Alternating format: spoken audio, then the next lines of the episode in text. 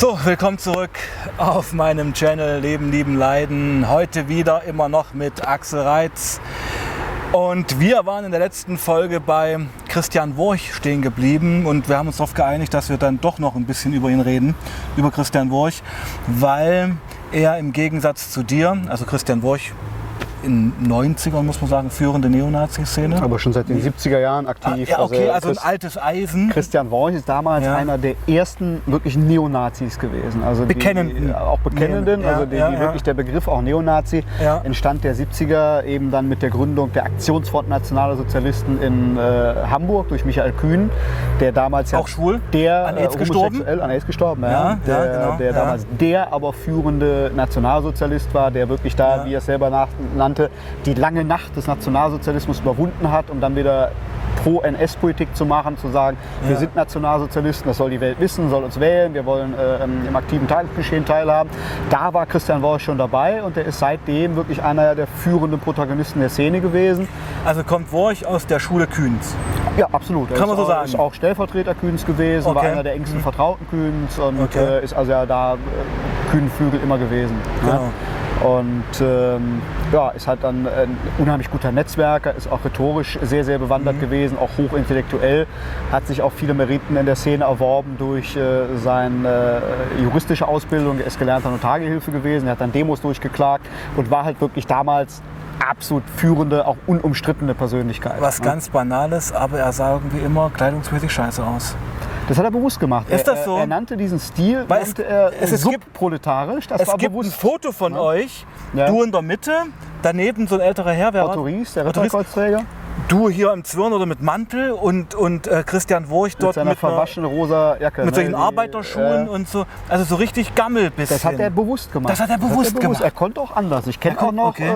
äh, wirklich, wie er dann äh, vor eher konservativem Publikum Mhm. aufgetreten ist, wo es so Schnittstellen gab, im äh, feinen Anzug. Und er Mhm. konnte auch anders, aber er hat sich selber einen Spaß draus gemacht. Das war für ihn so ein bisschen so Tarnung Imagepflege. Ja, Er sagte immer subproletarisch und das war für ihn so ein schöner Kontrast, weil er auch jemand war, der auf seine intellektuelle Dominanz sehr großen Wert gelegt hat, Mhm. Der da auch wirklich äh, absolut von sich selbst überzeugt war. Und äh, man muss auch wirklich sagen, man, man konnte ihm, egal welches Thema es war, ob es Naturwissenschaft, Politik, Mhm. Geschichte war, man konnte ihm jetzt eine Frage stellen, der konnte einen druckreifen Vortrag halten, Mhm. äh, der manchen Historiker wirklich da in den Schatten gestellt hätte. Und da hat er natürlich auch äh, sein eigenes Prestige draus gezogen. Und das war für ihn immer so ein schöner Kontrast, dass er dann sagt, ich kleide mich dann subproletarisch und äh, nach dem Motto, ich sehe da nichts aus, aber dann kommt die, die rhetorische Bombe. Das halt, macht er heute ne? auch noch. Ich habe ein Video von ihm gesehen, das ist vielleicht ein, zwei Monate alt. Der stellt sich vor die Kameras und geht da voll steil. Ne? Das Argument, das Argument, das, also natürlich auch an Haaren herbeigezogen, aber er sucht die Konfrontation Ja. mit der Presse. Er hat das Handwerk, sich dem zu stellen, muss man mal sagen, ja. Was er da erzählt, ist natürlich völliger Schwachsinn, aber ja, was für ein Verlust eigentlich, ja. Also Ja, aber letztlich muss man auch da sagen, dass das Erschreckende ist ja, dass jemand, wie ich gerade aufgezählt habe, der in der Szene so einen Status hatte, der so viel für die Szene getan hat, weil er war derjenige, der quasi die Demonstrationsmöglichkeiten der Szene quasi maßgeblich wieder freigeräumt hat, äh, die- indem er gegen die Verbote angegangen ist, da sein ganzes Privatvermögen investiert hat, wirklich von morgens bis abends für die Szene gelebt hat, ja, Ersatzorganisationen geschaffen hat, um die Handlungsfähigkeit aufrechtzuerhalten, also überall seine Finger mit im Spiel hatte, ist heute eine geduldete, oftmals belächelte oder angefeindete Randfigur. Warum? Ja?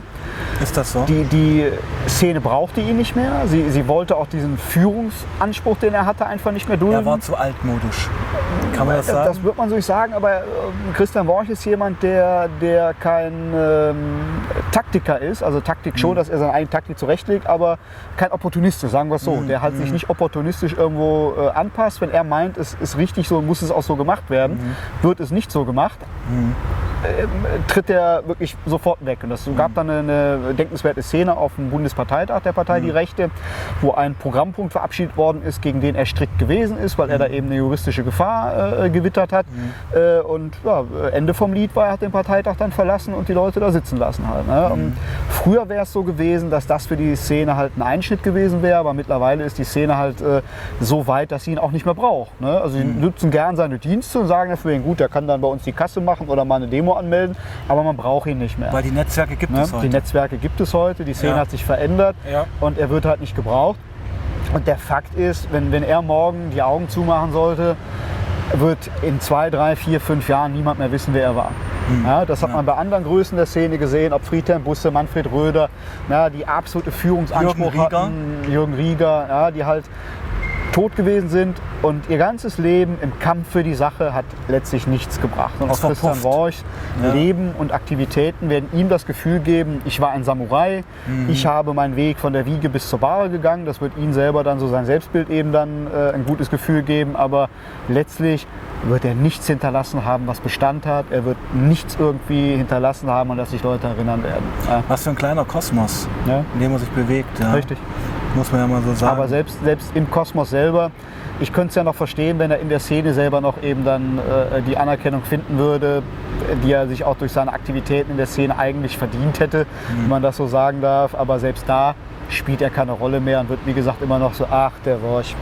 Ja, ja, ja. Ähm,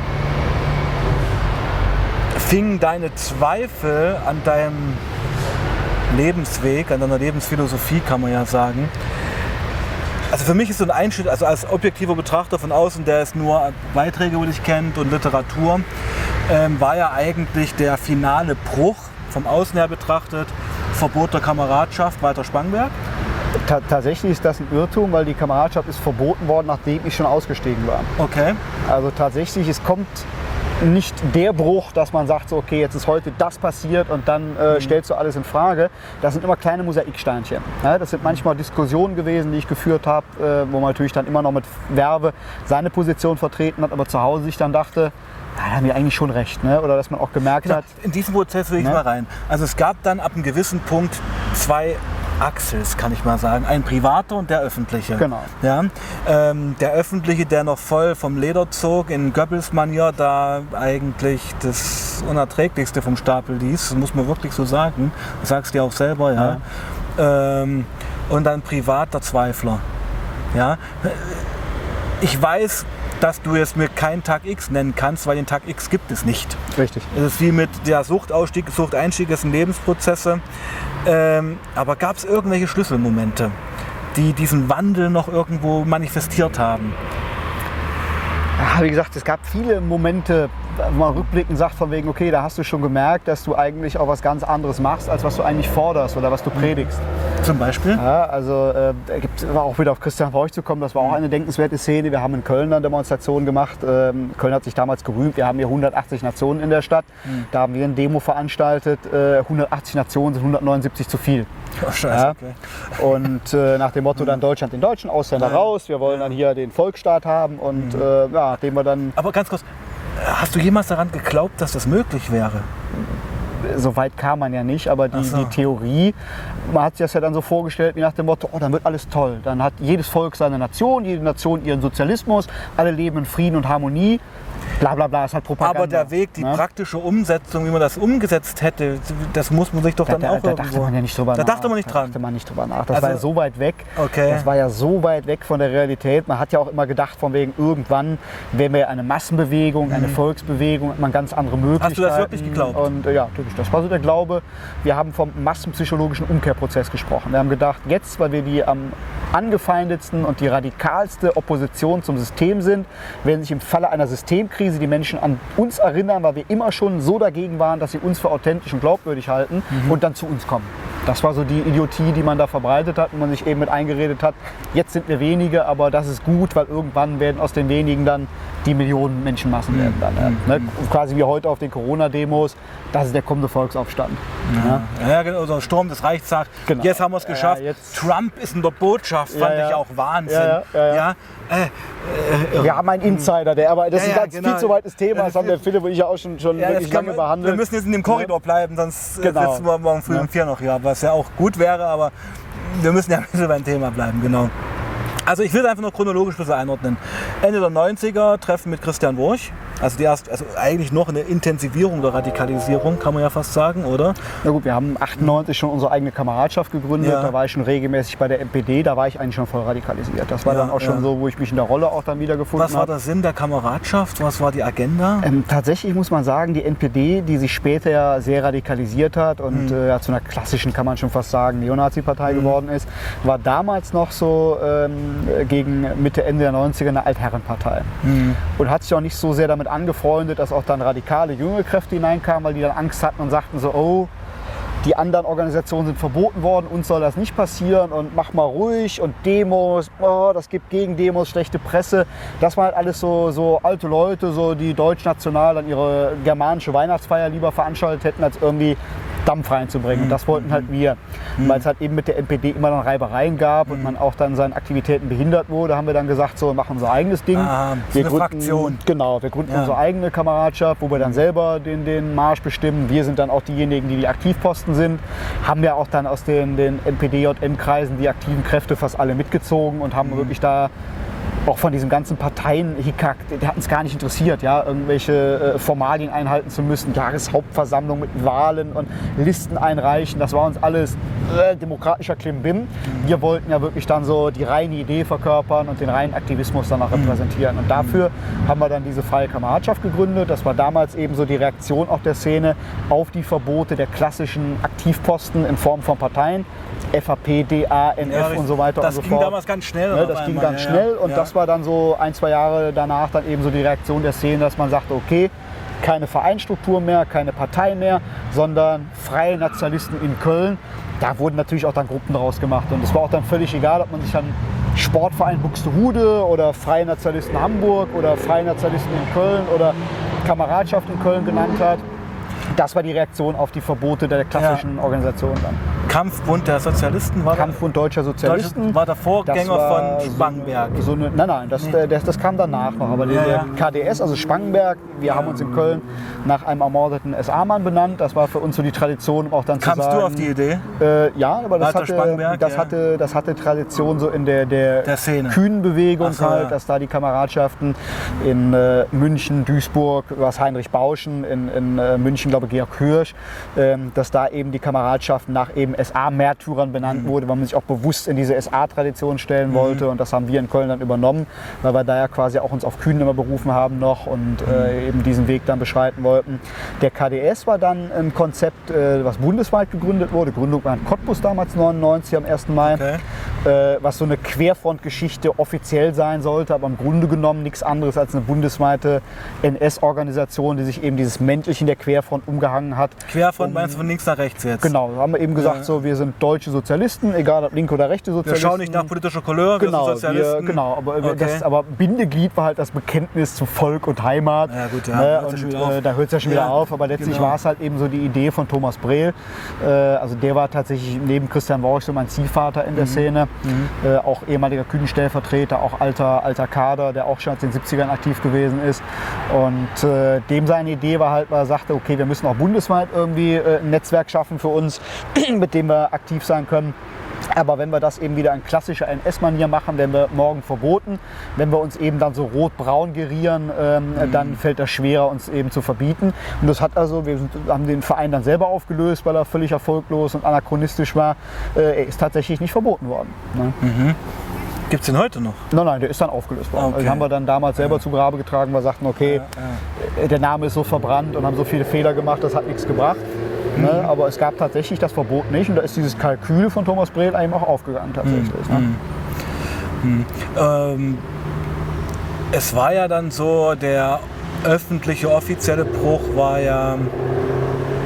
Ah, Du sagst ja selber, du bist 2012 ausgestiegen, kann man das 2012, sagen, ja. Ähm, also öffentlich, offiziell ausgestiegen. Ich glaube, wirklich öffentlich gemacht. Ich meine, das äh, wurde von mir kommuniziert im, im Rahmen eines Gerichtsverfahrens. Ja, genau. in- in Durch deinen Anwalt Koblenz. damals, ja. Auch, also die Erklärung war von mir, die Ja. hat mein Anwalt dann Ja, verlesen genau. und äh, also wirklich die Öffentlichkeit gesucht habe ich dann äh, 2013 mit einem Beitrag im Heute-Journal, Okay. der äh, auch sehr lang war, also war zur Hauptsendezeit dann Mhm. im ZDF und äh, ging, glaube sechs, sieben Minuten. Den habe ich noch gar nicht gefunden. Wo ich dann, der ist auch glaube ich im Netz nicht mehr zu finden. Den gab es eine Zeit lang, Warum? aber der, der Ich habe ihn selber nie eingestellt. Ich habe auch keinen YouTube-Kanal Okay, ja, ja, äh, bis jetzt und so und habe also selber nie, Das wäre aber interessant mal zu sehen, okay? für, für mich selber nie so PR betrieben und so. Ne? Und, Was mir gerade einfällt, Entschuldigung, wenn ich mal so dazwischen Ja, Eine unserer Parallelen, die du gar nicht kennst, ist die blaue Narzisse. Die blaue Narzisse, für die Zuschauer, neurechtes Medium, muss man sagen, versuchen intellektuell zu argumentieren, ja, haben ja ohne mein Wissen meinen Debütroman Zone C rezensiert, Ja. damals, ja. Dachte ich mir auch, ups, meine Güte, weil ich hatte in dem Roman eben auch Drogenhandel im Asylheim thematisiert, aber ist völlig entpolitisiert, sondern einfach so als Fakt, als Lokalkolorit kann man fast sagen. Und ja, du hast ja einen Artikel geschrieben, auch für die Blaue Narzisse, Genau.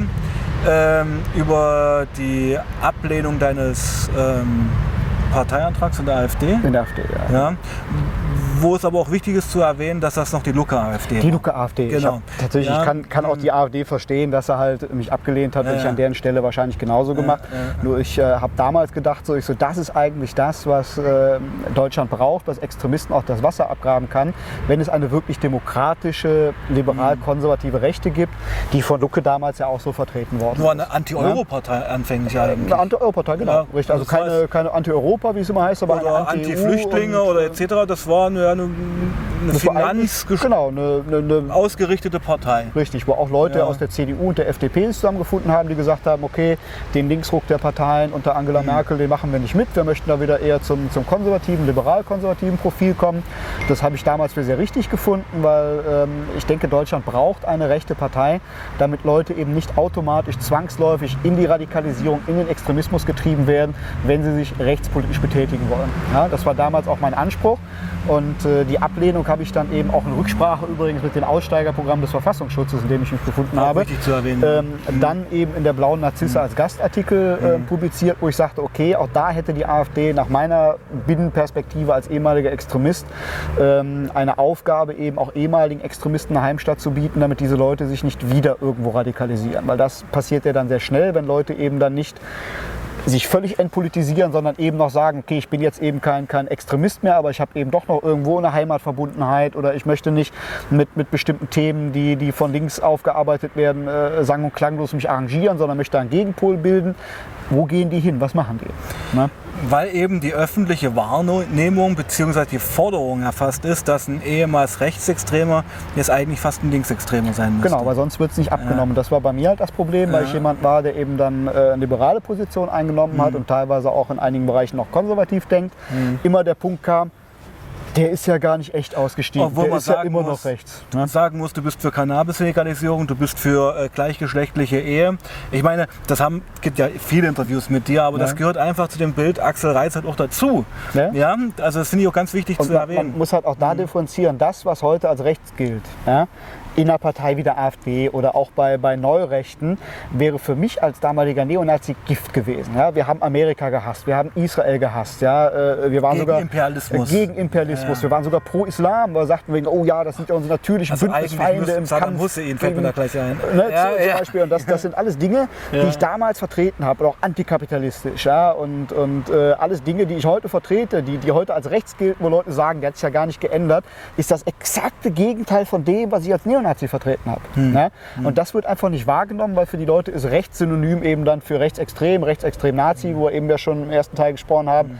inflationärer Begriff, wo gar nicht mehr differenziert wird. Und ich habe in meinem Beitrag für die Blauen Narzisse dazu aufgerufen zu differenzieren und zu sagen, Schaut euch an, es gibt Unterschiede. Ne? Ich so, rechts ist nicht gleich rechtsextrem, rechtsextrem ist nicht gleich rechtsradikal, rechtsradikal nicht gleich rechtspopulistisch. Das sind viele Differenzierungen, die vorgenommen werden müssen. Und das ermöglicht den Leuten eben auch wirklich da eine Position für sich zu finden, die nicht automatisch wieder außerhalb des Verfassungsbogens liegt. Ne? Ja, sehe ich ähnlich wie du, weil wenn man eben den Korridor so schmal macht, ähm, politische Mitte und nur rechtsextrem, ja, was bleibt dann dazwischen? Ja, aber das Schlimme ist ja, typisch liberale Thesen, die, die weder links noch rechts verortet worden sind, gelten ja heute auch schon als rechts. Ja? Die Problematik hast du ja auch schon. Wenn du heute klassisch liberalen Kurs fährst und sagst mir, okay, die anderen dürfen das aber auch sagen oder da muss ein Diskurs geführt werden, oh mein Gott. Ne? Und das ist ja die Problematik, dass wir so eine Linksverschiebung haben, ne? dass viele Dinge heute, wenn sie gesagt werden, direkt in dieses Stigma gestellt werden, das ist rechtsextrem, das ist narzisstisch, das ist rassistisch. Obwohl ich fast bezweifle, dass das links ist. Ja, Ja, es also, wird als links verkauft. weil unter links verstehe ich was anderes. Ja. ja da gehört auch ganz, ganz starke Religionskritik Ja, dazu. zum Beispiel, ja. die man ja heute Ja, aber auch der gar nicht Einsatz, der. Einsatz für Minderheiten. Ja. Und da muss man ganz ehrlich sagen, als, als klassischer Linker müsste ich normalerweise auch dann, äh, da gibt es äh, einen schönen Film gibt's, äh, von Jan Fleischhauer, der auch quasi vom Linken kenn zum ja. Konservativen geworden ist, den Film Unter Linken bei Spiegel TV, wo er sich den Spaß gemacht hat, bei der 1. Mai-Demo da in Kreuzberg äh, aufzumarschieren mit einem CDU-Mer, der einen Infostand aufstellen wollte, der natürlich da angegangen worden ist, als wenn er leibhaftige persönlich wäre. Und er hat dann die Linken gefragt, hör mal, du bist doch für Schutz vor Minderheiten, er ist hier die Minderheit, ihr seid die Mehrheit, warum schützt du ihn nicht? Ne?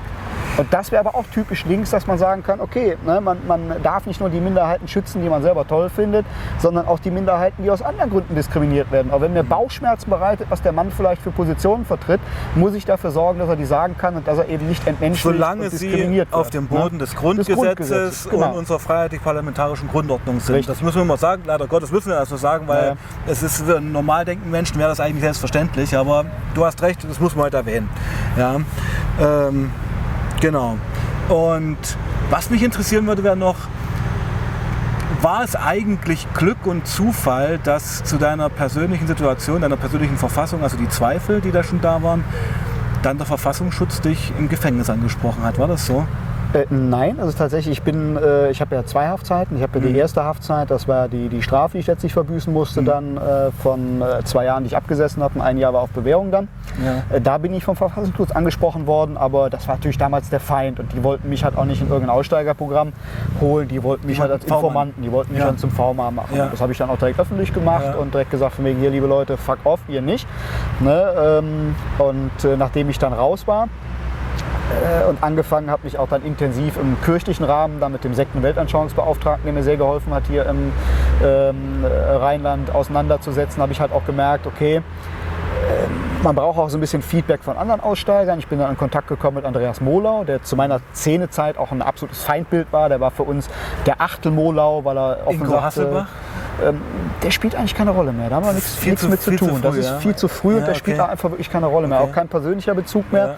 Aber Andreas Mohler war halt jemand, der auch noch dann äh, ungefähr zur selben Zeit wie ich ausgestiegen Mhm. bin und ähm, bei dem ich mich auch dann entschuldigt habe für damals die Hetze, die ich auch gegen ihn verbreitet habe. Mhm. Weil wie gesagt, Achtel Mohler, weil er sagte, er ist Achteljude, das war für uns dann halt ein absolutes Feindbild und äh, ich für ihn ja auch als NS-Spinner. Und dann haben wir uns dann mal so besprochen und haben festgestellt, dass wir auch, obwohl wir uns für völlig anders gehalten haben als den Gegenpart, äh, identische Erfahrungen gemacht haben. Ja, und äh, er war im Aussteigerprogramm in äh, Niedersachsen und hat da sehr gute Erfahrungen mitgemacht. Ähm, während ich auch nochmal angesprochen worden bin, quasi nachdem ich aus der Szene raus war, auch wieder von Leuten, die mich quasi abkochen wollten, die sagten, hier, du musst jetzt die Hosen runterlassen, du musst uns jetzt Infos liefern, sonst geht's böse für dich aus. Und äh, wo ich dann sagte, so nicht. Ne? Und er sagte von mir, gut, pass auf, du musst differenzieren. Der Verfassungsschutz, der dich quasi anwerben will oder der dich quasi dann äh, als, als Informanten haben will, ist nicht zu vergleichen mit den Aussteigerprogrammen des Verfassungsschutzes. Ja? Und er hat dann über seinen Kontaktmann in äh, Niedersachsen Kontakt hergestellt äh, zum äh, Aussteigerprogramm in äh, Nordrhein-Westfalen, wo ich sehr, sehr gute Erfahrungen mitgemacht habe, was ich hier in NRW auch wirklich nur jedem empfehlen kann, da Kontakt zu aufzunehmen, weil das sind Leute, die auf Augenhöhe mit mir gesprochen haben, die sich Zeit genommen haben, die mich nicht abkochen wollten, die auch gesagt haben, was du erzählen willst, erzählst du, alles andere interessiert uns gar nicht. Uns geht es wirklich darum, dich in ein normales Leben zu bringen, aufs Ja. Menschliche. Uns geht es nicht darum, was du gemacht hast, das spielt hier keine Rolle.